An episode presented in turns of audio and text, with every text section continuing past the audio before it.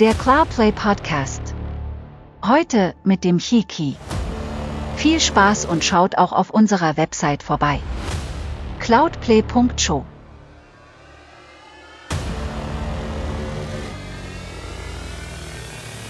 Hallo und herzlich willkommen. Mein Name ist Cheeky Boing und wir sind an einem lauen Sommerabend hier zusammengekommen mit dem Inlied. Hallo, schönen guten Abend. Ja, guten Abend, Chicky. Danke für die Einladung. Und ich habe absolut Lust, über den Stadia Pro Game Monitor zu sprechen, über Statistiken und alles, was dazugehört. Und für alle, die dich nicht kennen sollten, Erzähl doch mal kurz, wer bist denn du? Ja, wer bin ich? Ähm, von Haus aus bin ich eigentlich Physiker, fangen wir vielleicht mal da an.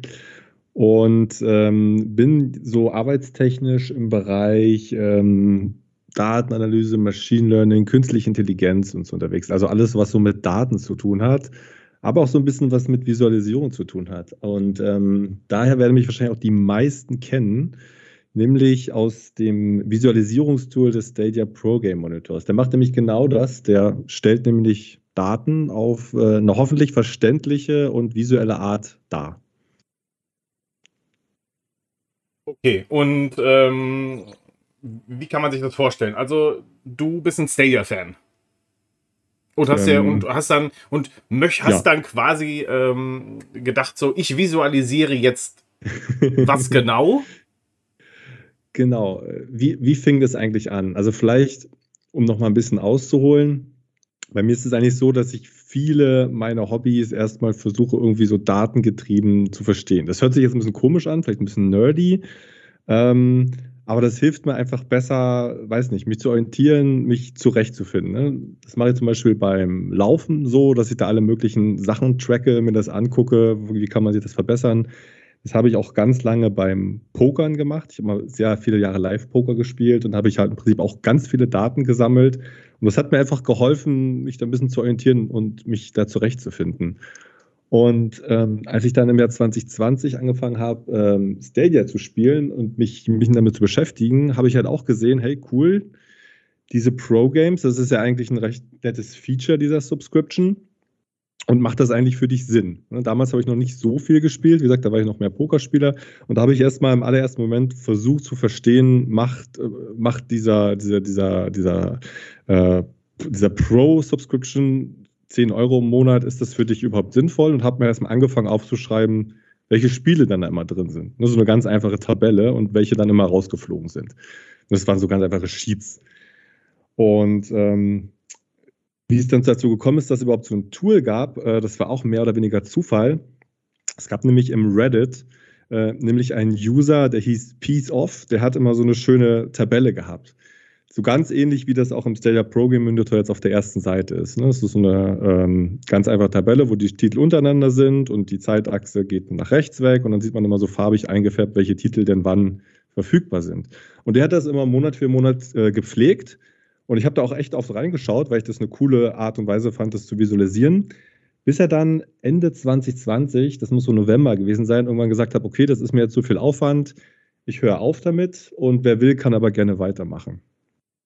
Und irgendwie hatte ich mir da gesagt, Moment, du hast ja eigentlich schon die ganzen Daten und du machst ja auch eigentlich jobtechnisch den ganzen Tag genau sowas, dass du irgendwelche Daten sammelst und die visualisierst. Und ich hatte sozusagen auch schon so ein paar Tools zur Hand, wenn ich das umsetzen konnte.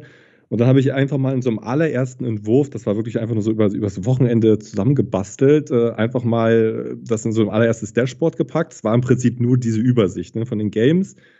Hatte das dann auf Reddit gepackt und auch auf Twitter kurz gepostet und äh, fand, ja, okay, war ganz nett, coole Sache. Es war also eigentlich nur für mich ein Tool. Ne? Und dann ist aber Folgendes passiert, auch wieder durch einen Zufall. Dann hatten das Bill und Lloyd vom Stadia Cast aufgeschnappt. Äh, die haben das irgendwie mitbekommen und die haben das dann in den Sonntag daraufhin, äh, Anfang Dezember, in ihrer Show vorgestellt. Und das war für mich echt so ein Flash-Moment, weil ich hatte die auch schon lange verfolgt, war sozusagen auch Fan von dem Podcast. Und auf einmal höre ich dann so, ich glaube sogar beim Laufen, auf einmal so, hey, schaut doch mal hier, was wir gefunden haben, Stadia Pro Game Monitor. Das war so echt, what? Reden die gerade von dem Ding, was ich hier vorgestern reingehauen habe? Und das hat aber dazu geführt, dass das auf einmal ultra bekannt geworden ist. Also mich hatten dann wirklich an den Tag noch ganz viele angeschrieben auf, auf Reddit und auf Twitter und hatten ganz viele Ideen und natürlich auch ganz viele Bugs gefunden und so weiter und so fort. Und dann ist das so ein bisschen explodiert. Und dann habe ich auf einmal gesehen, hey, da ist ja ein Bedarf danach. Dann machen wir es mal ordentlich. Dann machen wir es nicht nur für mich, ne? einmal nur schnell hingewurstelt und, und geschaut, sondern okay, dann bauen wir doch mal ein richtiges Tool, ähm, was dann die Leute sozusagen auch richtig per Self-Service nutzen können. Und das waren so ein bisschen die Anfänge. Dezember 2020 ging es los. Ja.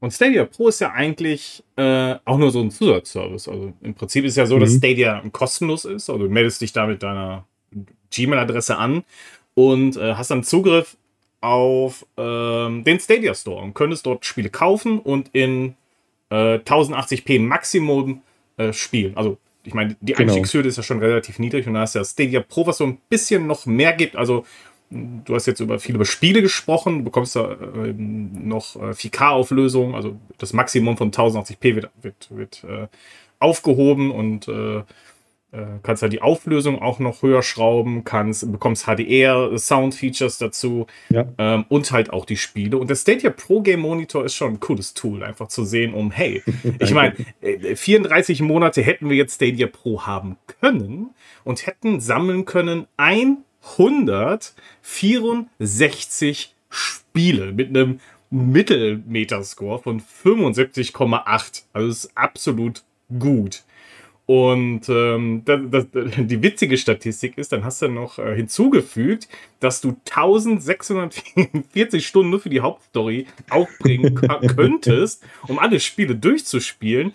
Und dann jetzt auch noch aufgerechnet, 4350, äh, äh, ich habe jetzt hier US-Dollar stehen. Machen wir mal eben, das ist ja auch das Coole, wir können hier in Euro umstellen. Moment mal, mal eben. Sieht ein bisschen anders aus, klein bisschen nur. Ich meine, Euro, US-Dollar ist ja mittlerweile fast äh, ja. gleich. 4448 Euro. Ja. Das ist ein Durchschnitt von 27 Euro pro Game. Das ist absolut krass. Also, wenn du 34 Monate ähm, Stadia abonniert hast, hast du unfassbar viele Spiele theoretisch dir sammeln können, wenn du durchgängig äh, ein Abo hattest. Und dann äh, splittet sich das ja noch weiter auf. Ne? Was, kann man, was kann ich denn jetzt hier noch machen? Ich, ich würde das nur mal kurz kommentieren, weil mir fallen ganz viele Sachen dazu ein. Ähm, das erste und so ein bisschen das Offensichtlichste ist, und damals, als ich gestartet bin mit Stadia, fand ich das eigentlich schon fast too good to be true. Ja ist eigentlich die Tatsache, dass die Spiele nicht mehr rausrotieren. Ja, ja, okay. Das ist eigentlich, das war damals, äh, ich weiß, vielleicht kannst du dich noch erinnern, als ähm, Google gestartet hat, Filme anzubieten. Ähm, da hatten die das so als Willkommensangebot gemacht. Ich glaube nur die ersten, das erste Jahr oder so, dass sie gesagt haben, äh, hey, ihr könnt hier in einem Abo kriegt ihr jeden, jeden Monat Filme und die gehören für immer euch. Damit haben die aber aufgehört dann irgendwann, als es dann sozusagen groß genug war. Und bei Stadia dachte ich auch am Anfang so, das kann eigentlich nur die ersten Monate gut ja. dass sie dir ständig Spiele geben, die nehmen sie dir nie wieder weg. Weil wenn du den aufrechnest, den Mehrwert, ne, also wie viel gibst du eigentlich aus und wie viel kriegst du zurück, also einfach nur einen reinen Spielewert, klar, ist jetzt sind das keine Sales berechnet, so ich weiß, ne, aber erstmal nur den reinen Netto-Store-Wert, dann kommst du da auf einen Faktor von 1 zu 13 bis 1 zu 14. Das heißt, du kriegst den 14-fachen Wert an Spielen zurück. Und das wäre für mich so, okay, das ist halt offensichtlich nur eine Acquisition Phase. Aber mittlerweile ist es genau andersrum, es ist halt noch verstärkt. In diesem Jahr ist es schon 1 zu 15. Also offensichtlich ja. ähm, scheint das irgendwie, äh, scheint das irgendwie zu funktionieren, dieses Pro-Modell. Ich habe auch, so, ähm, wenn ich mir hier äh, so, so die Anfänge anschaue, ich meine, absolut krasse Game. Destiny 2 wurde von Anfang an und dann auch für 13 Monate, das mhm. kann man hier nämlich auch sehen auf einen Blick, für 13 Monate war es im, im, im Pro-Abo. Destiny 2, das ist schon, ist schon ein Brett. Aber da hat es ja gar nicht aufgehört. Allein schon die ersten fünf Monate habt ihr bekommen Destiny 2, Samurai Showdown, Tomb Raider Definitive Edition, Farming Simulator, Rise of the Tomb Raider, äh, Thumper Guild ist ein Stadia Exclusive übrigens. Metro Exodus auch. Grid ist ein Dauerbrenner hier in der Community. Steamworld Dig 2, Steamworld Quest. Die Serious Sam Collection, also die ersten drei Titel habt ihr bekommen. Spitlinks, Stacks on Stacks und PUBG. Also es waren nur die ersten Monate und ja. also von November bis April und das ist ja schon ist ja schon äh, ordentlich was. Wie, wie sieht es denn eigentlich aus, wenn ähm, ist es eigentlich schon mal passiert, dass ein Spiel wieder gekommen ist ins Abo? Nein, ist noch nicht passiert. Es gab mal eine fehlerhafte Ankündigung, dass Little Nightmares zurückkommen sollte. war dann aber wieder so ein, so ein typischer Block-Failure.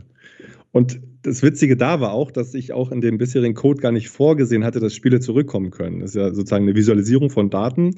Und dann musste ich erstmal wirklich ganz schnell über Nacht äh, das noch einrichten, dass sozusagen auch Games wiederkommen können. Weil die Frage ist ja, wie behandelst du das dann? Ne? Behandelst du das, zählst du das als neues Spiel? Ähm, zählst du das als altes Spiel? Was, was ist mit der Laufzeit eigentlich? Ne? Das musste ich halt alles nochmal überdenken. Und ja, falls es jetzt mal passieren sollte, dass eins zurückkommt, äh, ist das Feature auf jeden Fall da. Aber in der Tat ist es noch nicht passiert. Ähm, und spannenderweise, also zum einen kann man das natürlich dann nutzen, ne, wenn man jetzt neu zu, zu Stadia kommt, dass man schaut, okay, welche Spiele, auf welche Spiele brauche ich denn gar nicht mehr warten, dass die irgendwann mal reinrutschen. Auf welche Spiele kann ich mir denn jetzt direkt kaufen, weil die eh höchstwahrscheinlich nicht mehr in, ins Pro-Line-Up kommen. Ähm, und zum anderen ist es auch mal äh, ganz cool zu sehen, wie sich so die, wie sich so das Angebot verändert hat. Ne? Wie das am Anfang wirklich immer nur so ein, zwei Highlight-Titel waren. Und wie sich das aber mittlerweile eher dahin geschiftet hat, dass wirklich viele Releases direkt in Stadia Pro kommen. Also das finde ich auch mal so historisch gesehen eine schöne, eine schöne Betrachtungsweise. Und hat sich denn jetzt gelohnt für dich oder nicht? Auf jeden Fall. Also Stadia Pro ich habe leider noch nicht den 1 zu 1 Vergleich. Das ist irgendwas, was ich schon immer mal machen wollte, dass man mal aufrechnet, wie sieht es eigentlich mit dem Game Pass Ultimate aus? Für die Cloud, natürlich nur immer eingeschränkt für die Cloud. Äh, wie sieht es eigentlich äh, für Stadia aus?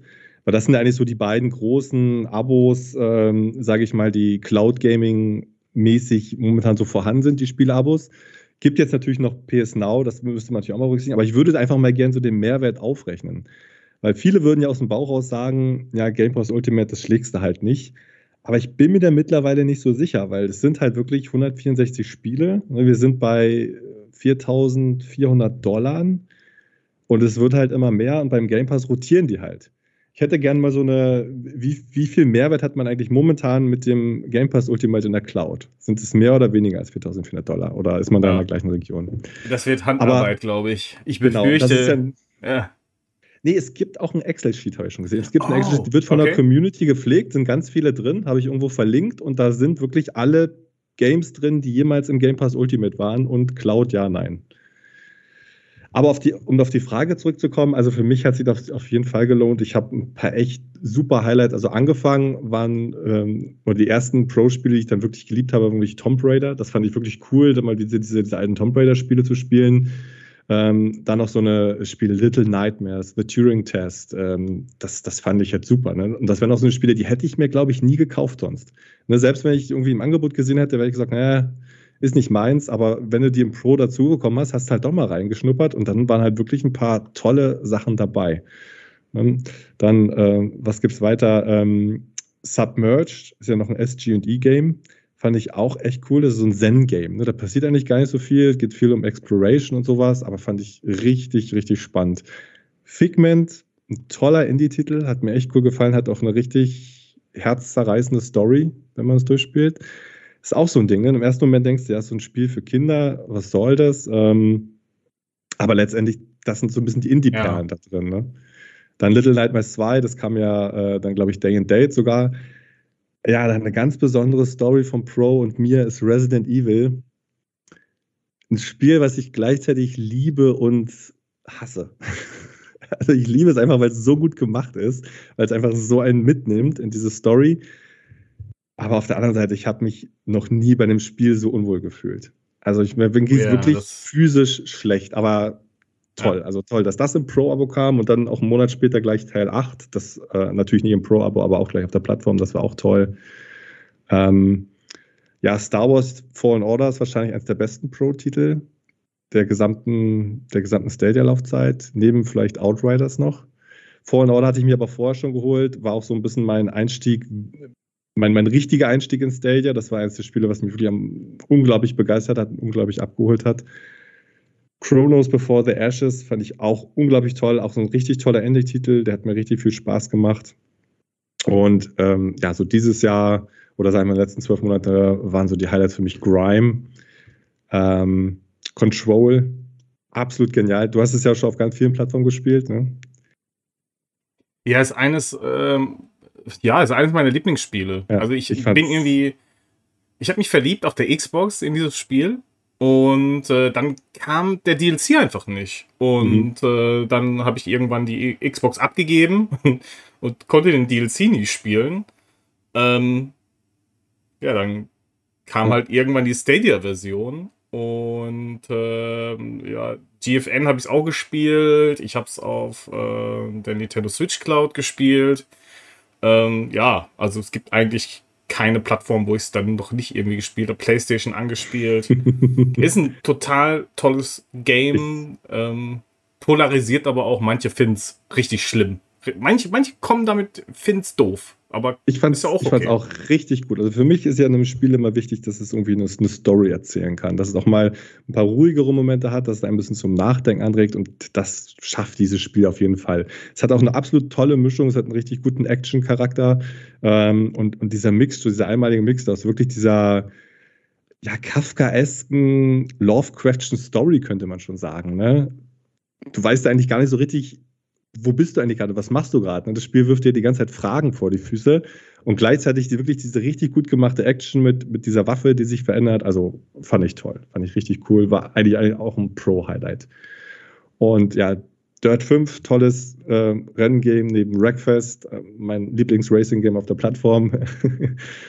und dieses Jahr, muss ich sagen, ist wirklich mein Highlight Life is Strange gewesen. Das war wirklich ich weiß nicht, ob ich das ohne Pro überhaupt entdeckt hätte. Und ich bin echt froh, dass ich es dadurch entdeckt hätte. Das hat mich wirklich komplett aus der Bahn geworfen. Ich habe das angefangen zu spielen und hat gesagt, ja, so ein schönes kleines Adventure, ne, so ein bisschen Highschool-Drama. Aber es wurde ja dann wirklich extrem intensiv. Also gerade in den letzten Akten. Und das hat mich wirklich mitgenommen. Und Wahnsinn. Also da, nach dem Spiel musste ich wirklich, das sind so eine Spiele, wo du erstmal Pause machen musst, wenn es vorbei ist und erstmal überlegen musst, hey, was ist hier eigentlich gerade passiert? Also wirklich, kann ich nur jedem ja, empfehlen. Das sind fantastische Spiele. Also auch, ich muss auch sagen, auch der dritte Teil. Ja. Ähm, den gibt es übrigens auch auf Stadia, nicht im Pro-Abo, den gibt es aber auch auf Stadia. Wirklich, lasst euch mal drauf ein, auf die Welt. Das sieht ein bisschen, ja, comichaft aus.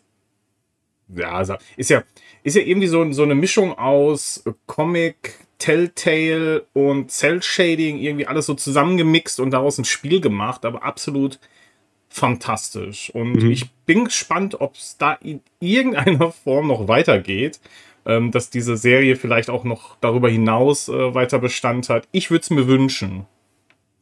Ja, es fehlt ja noch Teil 2 auf der Plattform. Und ja, ich glaube, ich habe so ein paar Gerüchte gelesen, dass man an Teil 4 arbeitet, aber bis auf Rumors ist da noch nichts bekannt.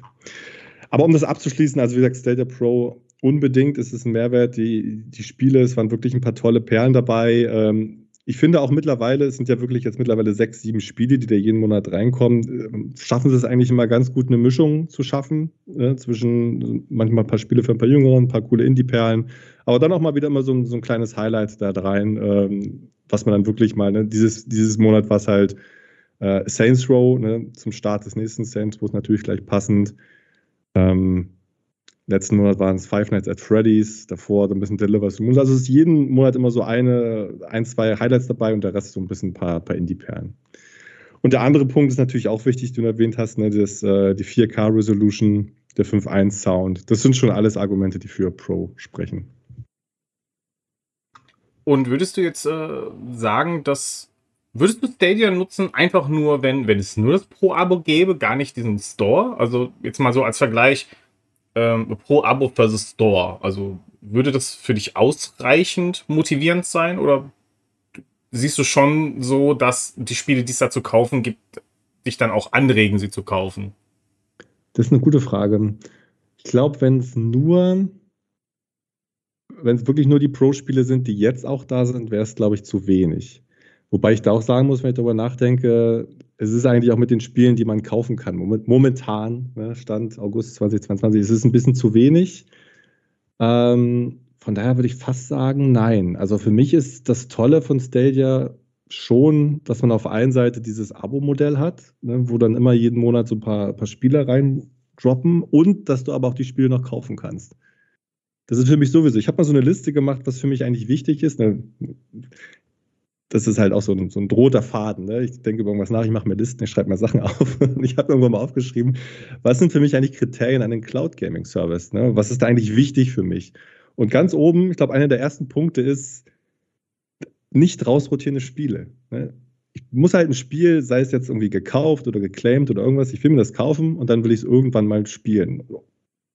Wann auch immer. Ne? Also ich bin ja sowieso so ein Sales Hunter. Das heißt, ich habe einen riesen Backlog und die Dinger kaufe ich mir irgendwann und dann irgendwann, wenn ich weit runter genug im Backlog bin, dann spiele ich die halt irgendwann zwei, drei, sechs Monate später. Von daher ist mir das schon wichtig, dass ich diese Option habe, ne? dass ich sagen kann, okay, jetzt ist mal ein Spiel da, das äh, gefällt mir nicht oder so, dann muss ich es auch nicht kaufen. Und ich glaube, so ein reines, so ein reines Abo-Modell wäre mir dann zu wenig. Ja. Worüber wir jetzt noch gar nicht gesprochen haben, du guckst ja nicht nur die Stadia Pro-Spiele an, sondern auch Ubisoft Plus. Ja, genau. Wie sieht es denn da aus? Also, wenn ich jetzt mal auf Ubisoft Plus filter, haben wir ähm, also gut, hier, hier passt das nicht so ganz mit den, mit den Monaten, ja. die man jetzt äh, Mitglied ist, aber ich meine, du hast ja immer Vollzugriff auf alle Spiele. Aber es gibt äh, 35 Ubisoft-Spiele. Ne? Also dabei ist sowas wie Assassin's Creed Odyssey, äh, Trials Rising, Ghost Recon, Breakpoint, The Crew 2, Monopoly, Child of Light, Far Cry 6 natürlich Ultimate, also alle äh, aktuellen Games äh, sind auch mit dabei. Ähm, Far Cry 3, Blood Dragon, Far Cry Primal und so weiter und so fort. Mhm. Und auch witzig, hier der Metastore auch äh, wieder im Median von äh, hier jetzt 76 und 614 Stunden, wenn du äh, alle Spiele, äh, nur die Hauptstory spielen wollen würdest. Ich meine, wir wissen alle, dass da noch doppelt so viele Stunden an Gameplay drin sind, wenn ihr äh, die ganzen DLC spielt. Und ähm, das ist ja auch gar nicht so wenig. Also 35 mhm. äh, verfügbare Spiele, wenn ihr zusätzlich zum Pro-Abo Ubisoft Plus abonnieren würdet. Oder wie funktioniert das? Genau, also das Pro-Abo, äh, das Ubisoft Plus-Abo ist derzeit 18 Euro. Das wurde ja hochgestuft. Ursprünglich waren es mal 15, jetzt 18 Euro. Und da ist es im Prinzip auch so, dass du bei Ubisoft äh, die kompletten Editions bekommst. Ne? Ubisoft ist ja bekannt dafür, dass ein Spiel immer in mehreren Ausgaben erscheint, eine Standardausgabe, dann Deluxe meistens und Gold mit Season Passes und dann meistens immer noch eine Premium, wo alles drin ist. Und ähm, der Vorteil bei Ubisoft Plus ist halt wirklich, dass du alles bekommst. Ähm, dass du sozusagen alle Cosmetics hast, alle Season Passes, den gesamten Content. Und da muss man halt schauen, ob einem die Spiele zusagen. Ne? Also, wenn man zum Beispiel ein großer Fan ist von Far Cry und auch von den Assassin's Creed-Spielen, dann muss ich sagen, das ist euer Abo. Ne? Weil wenn ihr sagt, ihr spielt das sowieso alles, dann habt ihr da halt Day One, das ist halt der große Vorteil, dass die bei Ubisoft alle Day One erscheinen dass die alle da sind. Ubisoft Plus hat jetzt natürlich die Besonderheit, dass es nicht unbedingt eins zu eins an Stadia gekoppelt ist. Das heißt, wenn ihr Ubisoft Plus eh abonniert, könnt ihr auch überlegen, ob ihr das vielleicht eher in GeForce Now macht, weil da zahlt ihr das gleiche, habt aber noch mehr Spiele. Ähm, ich habe hab jetzt nicht geschaut, wie viele bei GeForce Now sind, aber es sind auf jeden Fall mehr. Und bei GeForce Now natürlich noch den Vorteil, dass er die auch immer in der höchsten Fidelity bekommt, also in der höchsten Auflösung und vor allem in der höchsten Framerate. Das ist leider bei Stadia nicht gegeben. Und da muss ich auch sagen, das ist ein Grund, warum, also einer der Gründe, warum ich Ubisoft Plus nicht abonniert habe. Erstens, Far Cry ist nicht, ist nicht so meine Spielserie. Da fällt ja schon mal ein großer Teil weg von den äh, Stadia Ubisoft Plus Spielen. Und zweitens, äh, es sind halt auch ein paar Assassin's Creed Spiele dabei, die nicht in 60 Frames per Second laufen. Und dann, da fällt bei mir schon so weg, so viel weg, dass ich sage, okay, die, die, die Ubisoft-Spiele sind sowieso auf dem Sale. Ich komme einfach auf Dauer besser damit weg, wenn ich die einfach immer nur im Sale kaufe äh, und mir dann diese, was sind das eigentlich im Jahr? 180, 36, 216 Euro im Jahr, ne? in, indem ich mir das da spare. Ja, also kurz zu den Fakten. Also ähm, äh, bei Stadia, also zum einen, nein, ihr braucht kein Pro-Abo dafür. Also Ubisoft mhm. Plus ist nicht ans Pro-Abo gekoppelt. Ähm, es sind 35 Spiele, die ihr bekommt, wenn ihr es abonniert. Ihr müsst aber das teurere Ubisoft-Abo abschließen. Also es gibt zwei Abo-Möglichkeiten. Einmal das, äh, die PC-Variante, also quasi Ubisoft Plus PC, und dann gibt es die Cloud-Variante. Und die ist teurer und ihr bekommt potenziell weniger Spiele. Wenn ihr jetzt die PC-Variante abonniert, dann könnt ihr die auch auf GeForce Now nutzen und dort habt ihr 87 Spiele. Also das jetzt mal im Vergleich. Also ja, ist ein bisschen teurer einerseits, aber theoretisch könntet ihr Stadia Pro ja, ach, Stadia, könntet ihr Stadia auch einfach so nutzen, wenn euch 1080p reicht. Abonniert das teurere Ubisoft-Abo und dann gleicht sich das irgendwie auch wieder aus. Weil bei GeForce Now, ich meine, im Free-Tier-Spielen schwierig. ne? Also mhm. würde ich jetzt nicht unbedingt machen und dann müsst ihr ja auch wieder ein Abo abschließen. Also irgendwo äh, hat beides so seine Vor- und Nachteile und ja, klar, 87 Spiele sind mehr Spiele. Dabei halt auch so Strategiekram oder Ghost Recon Klassikteile, also Tom Clancy's Ghost Recon mit keinem Zusatz oder Future Soldier kriegt er da auch. Mhm. Ähm, das erste The Crew zum Beispiel ist auch mit dabei. Might and Magic Heroes 7 oder Teil 5 gibt es hier auch. Boah, da gibt es cool. noch Raving, Raving Rabbits, Splinter Cell gibt es ein paar Games. Das erste Far Cry könnt ihr auch auf GeForce Now spielen. Trackmania. Also muss man halt mal so gucken. Also ich finde den Katalog auf GeForce Now wirklich fantastisch, was auch das Abo angeht. Vor allem, wenn ihr halt nur die PC-Version braucht. Ähm, andererseits kann man auch sagen, dass also Stadia auch super Angebot, was äh, Ubisoft Plus angeht. Nur da muss man halt, wie gesagt, ja. überlegen. Also man muss halt Fan von den Ubisoft-Spielen sein, ne, auch so ein bisschen von diesem Service-Game-Charakter. Ja. Aber wenn man das ist, wenn man sagt, hey, ich spiele sowieso jedes Assassin's Creed, ich spiele sowieso ähm, ähm, Far Cry und, und Ghost Recon ne, und ich will da auch die genauen Contents haben. Ich spiele äh, Skull and Bones, ne, kommt im November raus. Ne, dann lohnt sich das schon, ne? einfach weil du so viel Content da bekommst äh, für, deine, für deine 18 Euro im Monat. Das ist schon, das ist schon cool. Auf der anderen Seite, ne, Ubisoft Plus, wenn man ein bisschen warten kann, wenn man sagt, hey, ich brauche jetzt nicht immer sofort den neuen Kunden haben. Ich habe auch mal eine Statistik gemacht, wie lange das eigentlich dauert im Schnitt, bis die Preise äh, fallen, weil die Ubisoft äh, Spiele halt so oft im Angebot sind. Und dabei kam raus, dass es ungefähr nach einem Neurelease ungefähr drei Monate dauert, bis die ersten Sales da sind. Und nach sechs Monaten schafft man im Schnitt äh, 50 Prozent, ein 50 Prozent Sale des ursprünglichen Preises. Also wenn man geduldig ist, um, was ja auch den Vorteil hat, dass man dann mal ein paar mehr Patches mitnimmt. Wenn man erst drei bis sechs Monate später startet, dann kann man durchaus sich das auch mal überlegen, ob man die Spiele lieber einzeln kauft. Muss man abwägen, individuell. Ja, auf äh, jeden Fall. Gehen wir nochmal auf die zweite Seite von deinem Stadia Pro Game. Falls ihr ähm, ihn nicht finden solltet, also ihr könnt es natürlich mit einer Suchmaschine eurer Wahl, werdet ihr den Stadia Pro Game Monitor finden. Ich verlinke ihn natürlich auch zusätzlich. Aber ähm, wir gehen mal auf die zweite Seite. Und auch da hast du wieder integriert Stadia Pro und Ubisoft Plus. Und hier hast du auch aufgeführt, äh, in welchem Monat wie viele Spiele veröffentlicht worden sind. Zum Beispiel, ich pick mir jetzt einfach mal was raus. Hier, das sticht definitiv heraus, nämlich Dezember 2020. Was ist denn da passiert? Das ist eine gute Frage. Ne? Also im Nachhinein könnte man sagen, nochmal so eine letzte Offensive, bevor SGD geschlossen wurde, aber ist natürlich äh, Correlation und keine Causality. Ne? Ich glaube, im Dezember, man hatte äh, allgemein, so im Herbst, Winter 2020, einen relativ starken Auftrieb ne, was Stadia allgemein aussieht. Das sieht man jetzt auch nachhinein in den ganzen Social Media und Community Stats. Da war einfach mit das größte Wachstum. Es war ja auch ein unglaublicher Release, äh, Release-Zeit. Ne? Was kam da alles raus? Da kam Watch Dogs 3 raus, da kam Immortals raus, da kam Cyberpunk raus. Ähm, Fallen Order kam raus. Das ist ja das Spiel, was mich in diese Plattform getrieben hat. Ne? Wo ich gesagt habe, wow, so eine coolen Spiele kannst du in der Qualität in der Cloud spielen. Und ich glaube, die von Google haben das auch gesehen und haben dann wirklich gesagt, hey, ähm, wir hauen jetzt hier nochmal richtig viel ins Pro-Abonnement mit, um diesen Schwung zu nutzen.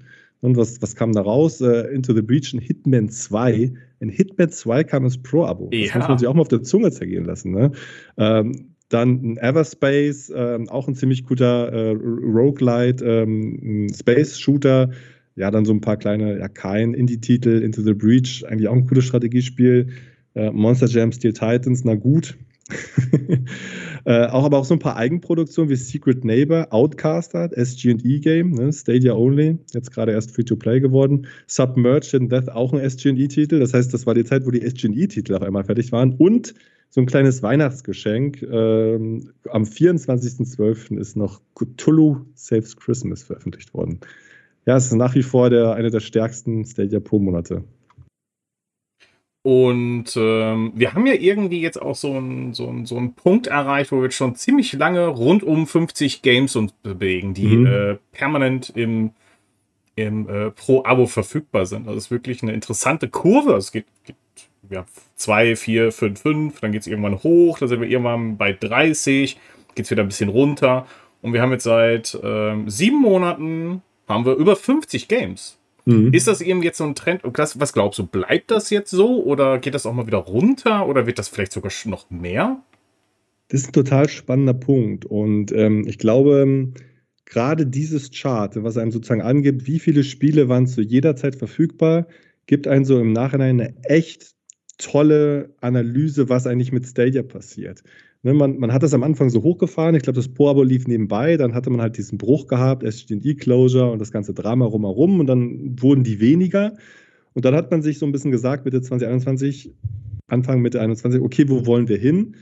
Und was man wahrscheinlich schon gesehen hat aus den ersten knapp zwei Jahren Laufzeit, war es, dass dieses, äh, dieses Pro-Mittel funktioniert. Ne? Dass man sozusagen durch die Anbieten der Pro-Spiele, dass man die Leute damit hält, äh, dass man doch Leute schnell zugewinnen kann. Und da hat man sich dann darauf fokussiert.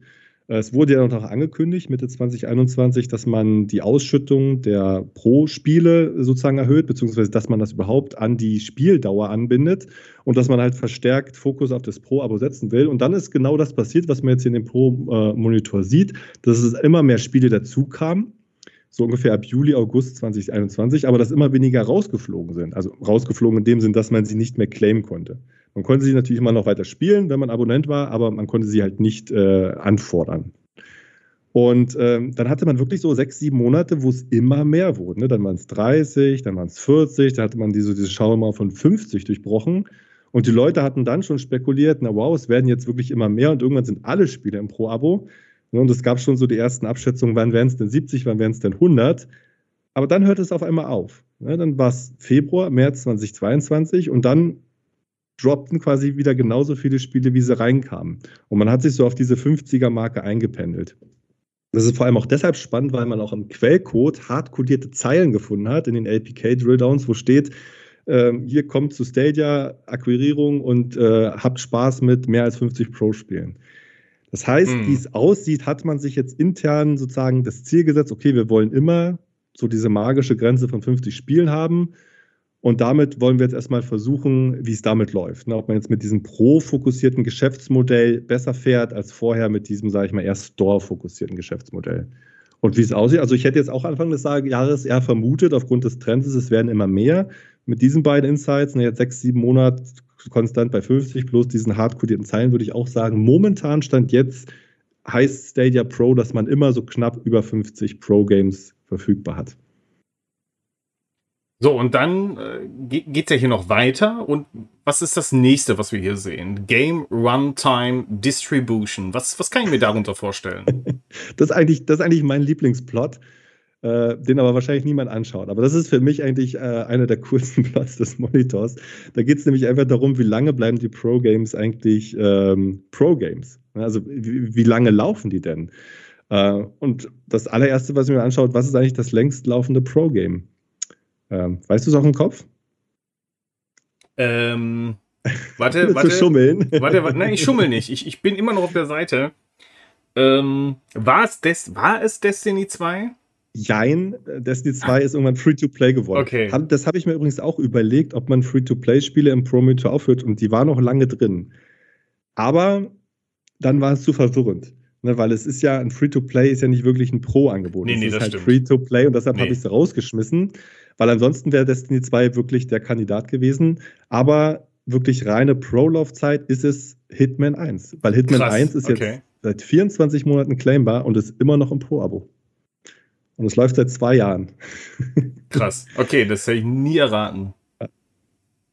Und knapp dahinter ist Republik, das ist jetzt auch Free-to-Play geworden. Ähm, es hat 22 Monate geschafft und dahinter hatten wir Creator, das ist nach 21 Mal rausgeflogen. Nee, aber was ist eigentlich der Sinn davon? Der Sinn war zu schauen, wie lange laufen denn die Spiele im Schnitt? Also wie lange ist denn so ein Spiel im Schnitt claimbar? Um so ein bisschen ein Gefühl dafür zu bekommen, wie hoch die Frequenz ist, ähm, dass äh, neue äh, neue Games erscheinen. Das wäre wahrscheinlich auch mal spannend, da so einen zeitlich differenzierten Plot zu schauen, weil das wird sich dann wahrscheinlich auch im letzten Jahr äh, massiv verändert haben. Also gerade in der Zeit, wo es immer mehr wurden, wurden sie wahrscheinlich länger claimbar. Und jetzt, also das, das Resultat von dem Plot ist, dass äh, die magische Marke immer so bei den runden Zahlen sind. Ne? Es gibt immer so einen Peak bei drei Monaten. Also 89 Prozent der, der, der Spiele sind drei Monate oder länger im Pro-Abo. Äh, dann der zweite Peak ist sechs Monate. Ne? Das sind dann nur noch 47 Prozent der Spiele, sind sorry, weniger, also 47 Prozent der Spiele sind sechs Monate, maximal sechs Monate drin und der letzte Peak ist bei zwölf Monaten. Das heißt, das sind wahrscheinlich diese klassischen Contracts, ne, wo man sagt, okay, du hast eine drei Monate Run, ja, ja, Laufzeit, okay. sechs oder zwölf Monate. Gibt auch ein paar Spiele, die waren nur einen Monat drin, also super hoch frequentiert. Beispiel? Wie bitte? Ein Beispiel? Äh, Kona, Rise of the Tomb Raider, Tomb Raider Definitive Edition und Cosmic Star Heroine. Oh. Und auch Fallen Order. Ich meine, das steht jetzt hier unter zwei Monate drin, aber es hatte einen Monat Runzeit, weil es vom Star Wars Day, ne, vom 4.5. bis zum 3.6. lief. Und deshalb war es hier effektiv äh, für zwei Monate im Abo, aber natürlich nur eine Laufzeit von 31 Tagen. Okay. Ich glaube, äh, spannend wird es jetzt, wenn wir äh, noch tiefer eintauchen in den Stadia Pro Game Monitor, nämlich in die Subscription Stats. Und oh mein Gott, was haben wir denn jetzt hier für ein, was, was ist das denn hier alles? Ja, die Subscription Steps gehen eigentlich so eine Übersicht an, ähm, was sind eigentlich wirklich die, die KPIs, also die Key Performance Indicator, die man wirklich messen kann. Ne, also was qualifiziert denn eigentlich die Pro Library? Und da haben wir halt einmal drin, wie viele Spiele erscheinen pro Monat. Ne, das ist dann einfach so eine, so eine Übersicht, wo man sieht, ähm, im August waren es jetzt sechs Spiele und im Juni waren es sieben Spiele und so weiter und so fort. Ähm, dann, was war der Retail Value, also was war der Wert in Dollar oder Euro, den man dafür ohne ähm, Angebot sozusagen im Shop bezahlt hätte, wenn man jetzt einfach nur den reinen, ähm, wie heißt es, unverbindliche Preisempfehlung ist es, glaube ich, im Deutschen, ne? Wenn man ja. einfach nur den Wert bezahlt hätte. Dann darunter, ja, ich habe den Messwert einfach ein Benefit-Cost-Ratio gemeint, ist also einfach nur der Quotient davon, ne, also aus dem eigentlichen Preis, aus der unverbindlichen Preisempfehlung und dem, was man dann tatsächlich für bezahlt hat, nämlich die 10 Euro. Und da sieht man recht schön, dass der in diesem Jahr halt bei 15 zu 1 liegt. Ja, letztes Jahr war der halt 13 zu 1 und davor 12 zu 1, jetzt ist er halt bei 15 zu 1 und man kriegt halt den 15-fachen Mehrwert von den 10 Euro wieder. Und ja, ganz unten wird noch getrackt, was es kostet. Wahrscheinlich der langweiligste Plot, weil es einfach immer nur 10 Dollar sind pro Monat. Ähm, und die Idee dahinter ist, dass man einfach äh, eine Übersicht hat, ob sich das verändert über die Jahre. Ne? Also gerade so diese kumulativen Plots, die das sozusagen einfach über die Jahre aufzeichnen, da sieht man ja schon recht deutlich, dass man vor allem dieses Jahr massiv über den Vorjahren liegt. Ne? Also wenn man jetzt per August das schaut, dann hat man jetzt 46 Pro-Games bis heute, die neu erschienen sind. Und das sind einfach ungefähr, ich habe jetzt die gerade Zahl nicht da, weil sie auch hier nicht gerade angezeigt wird, aber es sind so äh, 25 Prozent mehr als noch im letzten Jahr. Im letzten Jahr waren wir ungefähr bei, ich glaube, 38 Spielen zu der Zeit. Äh, das heißt, da hat man deutlich mehr Pro-Games auf einmal ähm, released und auch was den Retail-Wert angeht, ist man einfach da drüber. Und das ist halt auch so ein Punkt. Ich glaube, das ist der Plot, den wir auch damals Daniel Ziegner bei Cloudplay gezeigt hatten, wo er dann auf einmal meinte, oh wow, das Pro-Abo scheint dir doch zu funktionieren, wenn Google da Jahr über Jahr immer mehr Spiele reinhaut und auch einen immer höheren Retail-Wert anbietet. Ne? Und das sind eigentlich auch so schöne Sachen, wo ich sage, da hilft einfach einfach Visualisierung, weil vom Bauchgefühl wird man sagen, ja okay, alles gleich oder vielleicht ein bisschen schlechter oder so, aber wenn man sich einfach mal die Zahlen anguckt und dann einfach mal die Graphen sieht, dass es immer mehr wird, dann sieht man halt, wie dieses Pro-Abonnement nach und nach immer weiter ausgebaut wird. Und das sind im Prinzip genau die Plots, die einem helfen, sowas schnell zu erkennen. Ja, absolut. Also wenn man jetzt darüber nachdenkt und alle Fakten oder Dinge, so, so diese gefühlten Dinge wie äh, Presseartikel, Social mhm. Media und alles, was so auf dich einprasselt, würdest du sagen, okay, das ist alles dem Untergang geweiht, okay, wir, wir ziehen einfach weiter. Und wenn jetzt dahingegen die Statistiken zum Pro-Abo siehst, ist das einfach absolut gar nicht der Fall. ähm, also 2022 ist das beste Jahr, wenn ich mir das hier so anschaue, um Pro-Abonnent zu sein. Auf jeden Fall.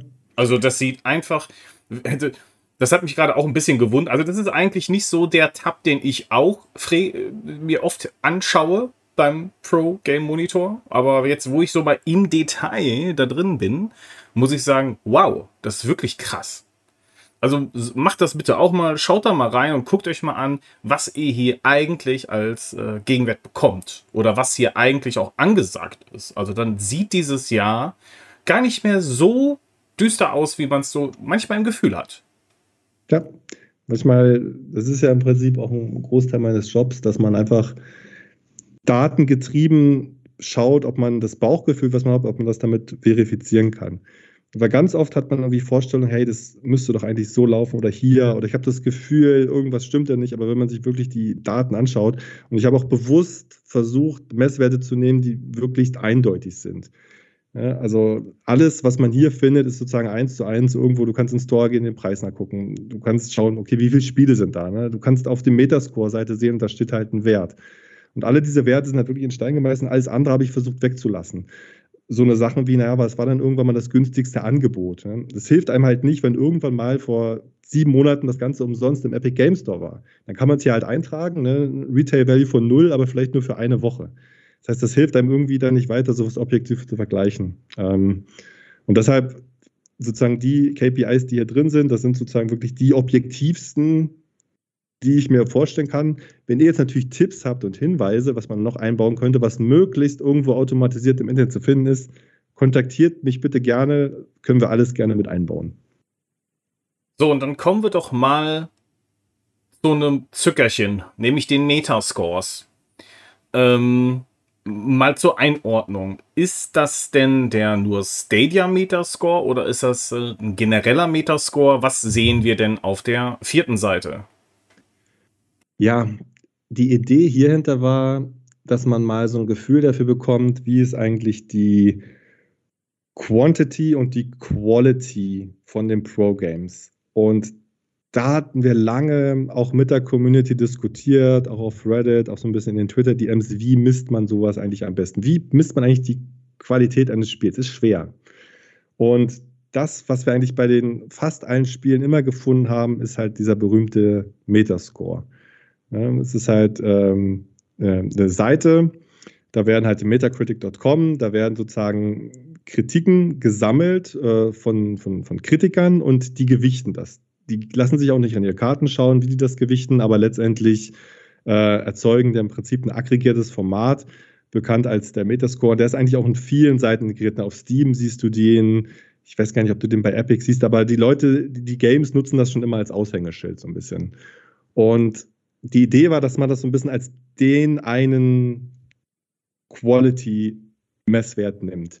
Ich weiß, es ist nicht mehr ganz eindeutig. Man kann jetzt nicht sagen, alles über 70 ist gut, alles darunter ist schlecht. Es kommt halt auch immer so ein bisschen auf die persönlichen Vorzüge an, aber zumindest, dass man irgendwo einen Wert hat und sagt, schaut mal, ich, ich, ich, wert, ich ordne jetzt mal einem Spiel eine Zahl zu und die Zahl kannst du auch irgendwo im Internet nachschauen und die ist irgendwie so ein bisschen quote-unquote global akzeptiert. Das ist der eine Messwert und der andere Messwert, ja, der Umfang. Wie misst man den Umfang vom Spiel, ist auch schwierig. Ne? Und was man hier aber auch finden kann, ist die Seite How Long to Beat. Das ist im Prinzip auch ein Community-geführtes ähm, Projekt, wo die Leute einfach angeben können, wie lange haben sie denn gebraucht, um ein Spiel abzuschließen. Und die messen immer drei Messwerte, nämlich einmal, wie lange dauert das, nur die Main Story abzuschließen, also der berühmte Credit Roll. Ne? Dann, äh, wie lange hat es gedauert, vielleicht noch so ein paar Extras einzusammeln, ne? so, so ein paar Nebenaufträge und ähm, einen Großteil der Welt gesehen oder Cosmetics freigeschaltet, keine Ahnung. Und natürlich der für mich am wichtigste Punkt, wie lange dauert das, das Ding zu komplettieren, zu 100 Prozent. Also alle Achievements zusammen, alles gesehen zu haben. Und in der Tat, wenn ich ein neues Spiel anfange, gucke ich immer zuerst auf diese KPI. Ich bin ein Achievement Hunter, ich bin jemand, der Spiele gern zu 100 Prozent abschließt. Und wenn ich sehe, dass ein Spiel mehr als 50 Stunden dauert oder mehr als 100 Stunden, dann überlege ich mir das echt zweimal, ob ich es überhaupt erst anfange. Dann muss es ein gutes Spiel sein. Ähm, und äh, wenn ein Spiel nur 4, 5, 6 Stunden hat, dann sage ich, okay, hier hast gerade ein bisschen Zeit, das spielst du in ein, zwei Wochen in meinen Mittagspausen immer mal 20, 30 Minuten rein, dann kannst du das auch mal so nebenbei mitnehmen. Von daher, das ist wirklich, äh, die Analyse hier ist wirklich hauptsächlich für mich, dass ich sehen kann, okay, welche Spiele spielst du wann in deinem Backlog ab. Aber insgesamt ist es auch mal spannend, also gerade so den Metascore-Durchschnitt zu betrachten. Ne? Es, hieß ja dann oft immer, Spiel ja zu wenig Spiele oder zu schlechte Spiele. Aber eigentlich ist es gar nicht der Fall. Ne? Wir haben so eine so ein bisschen eine, nicht eine schiefe Verteilung, sagt man. Ne? Die ist vor allem sehr stark gewichtet auf Spiele im Bereich 70 und 80er Metascore. Äh, 94er Spiele sind auch dabei. Ne? Das sind, äh, jetzt können wir das hier auch mal Sort bei Metascore machen. Ah, Celeste sind, zum Beispiel. Genau, Celeste hat einen 94er Metascore. Ähm, dann haben wir F1 2020, 91er Metascore. Metro 2033 Redux, äh, 90er Metascore. Und überraschenderweise Into the Breach, das kleine Retro-Pixel-Strategy-Game. Und ja, denn auf deine Frage zu beantworten, wie ermitteln wir die eigentlich? Für ein paar Spiele gibt es auch Stadia-spezifische Metascores. Das müssten aber irgendwie im Bereich 10% sein oder weniger. Und für die anderen ist es wirklich ein Mittel aus den ähm, plattformspezifischen Metascores. Ne? Also wenn wir dann so ein, ähm, weiß nicht, ein Immortals Phoenix Rising nimmt, das ist halt gewertet für PS5 und für Xbox Series X und für PC und die sind meistens schon sehr dicht beieinander, aber dann nehme ich einfach den Average und hau den hier als Wert rein. Aber Outriders Metas, Metascore von 12? was, was? Was? 12? 12? Oh, das ist ein Datenfehler. Sehr gut, haben wir auch das entdeckt. Ja, also ich meine, ich, ich, ich habe ja eine Meinung zu Outriders, aber die Meinung hat irgendwie nicht ja. so sehr damit zu tun, dass es storymäßig schlecht wäre oder dass es nicht spielbar nee, ist in, in general, aber in 12? das ist ein Fehler. Ja. Ähm, das ist einfach, äh, 73 ist der Metascore. Ja, das passt schon eher. Das passt schon eher. Siehst du, hat sich doch auch schon für alle Beteiligten gelohnt, wieder ein Bug entdeckt.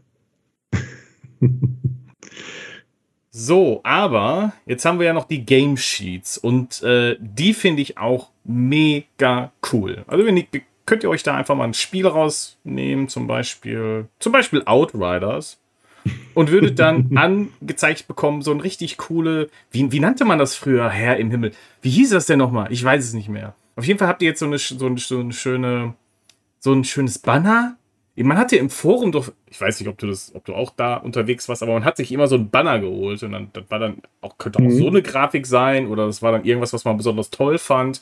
Und äh, da gab es auch solche Statistiken immer, also zum Beispiel, wie viele Trophäen man im PlayStation Network äh, sich schon ähm, geholt hat oder ja. äh, äquivalent von Gamerscore oder so, das konnte man dann anzeigen lassen. Und sowas gibt es auch als Game Sheet für die ganzen Spiele. Und Metascore könnt ihr euch anzeigen lassen, Time to Beat, also wie lange ihr braucht, um das Spiel abzuschließen. Den äh, Retail Value, also ähm, hier sind jetzt 69,99 angezeigt. Dann äh, Ranking within Stadia Pro Library. Was heißt das denn jetzt hier? Da steht dreimal eine 1. Ja, genau. Also insgesamt ist der Game Sheet ähm, ist leider momentan so eine aktive Baustelle.